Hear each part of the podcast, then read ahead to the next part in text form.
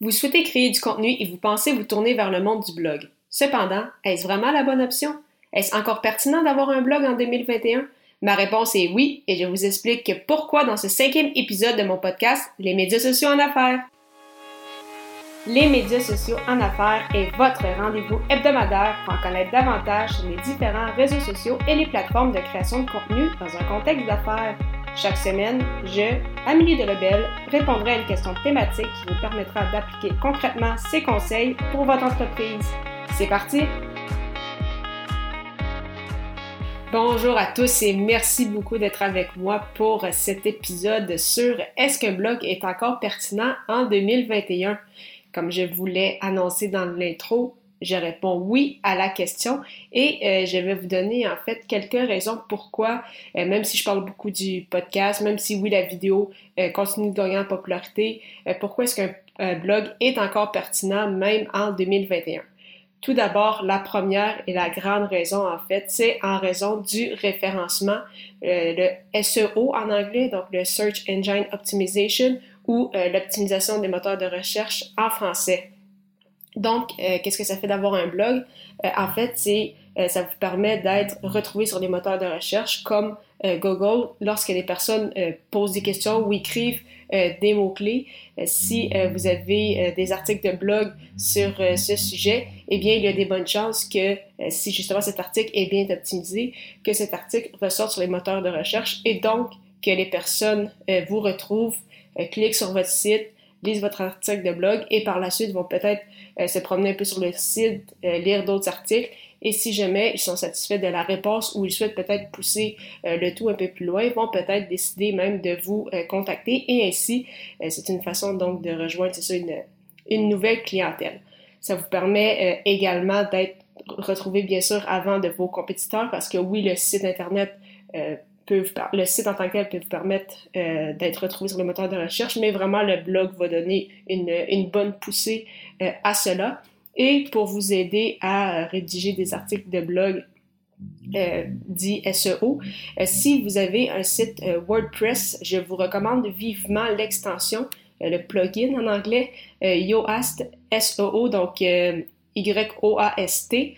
Euh, il y a une version gratuite, il y a également une version payante, mais vraiment la, version gratuite fait beaucoup le, le, travail, donc vous n'aurez pas besoin de payer pour la version payante, mais si jamais euh, ça faisait partie de vos plans, il n'y a vraiment pas de problème à ce niveau. Et au niveau euh, de la longueur des articles, il y a différentes euh, écoles de pensée. assurément, ça vous prend des textes de minimum 300 mots pour que Google décide de vous référencer.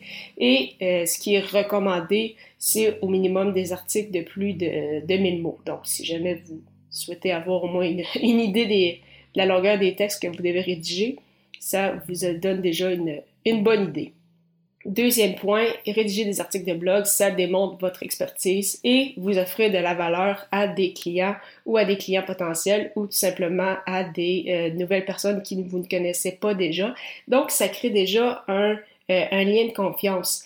Euh, si une personne doit faire affaire à vos services, ils hésitent entre vous ou euh, une autre entreprise, mais euh, cette personne-là connaît déjà votre entreprise parce qu'elle a lu vos articles de blog, vous lui avez déjà donné des conseils qui l'ont peut-être aidé par le passé. Euh, si jamais, là, elle doit payer pour ces services-là, disons qu'il y a des bonnes chances qu'elle fasse appel à vous ou en tout cas à l'entreprise qui lui a donné de la valeur, qui lui a offert de, de l'information, des conseils, plutôt qu'une autre entreprise qu'elle ne connaît pas du tout et qu'elle est tout simplement tombée sur l'entreprise en question. Donc, c'est un point quand même non, euh, non négligeable. Et euh, relatif à ça, un lien de confiance va être créé.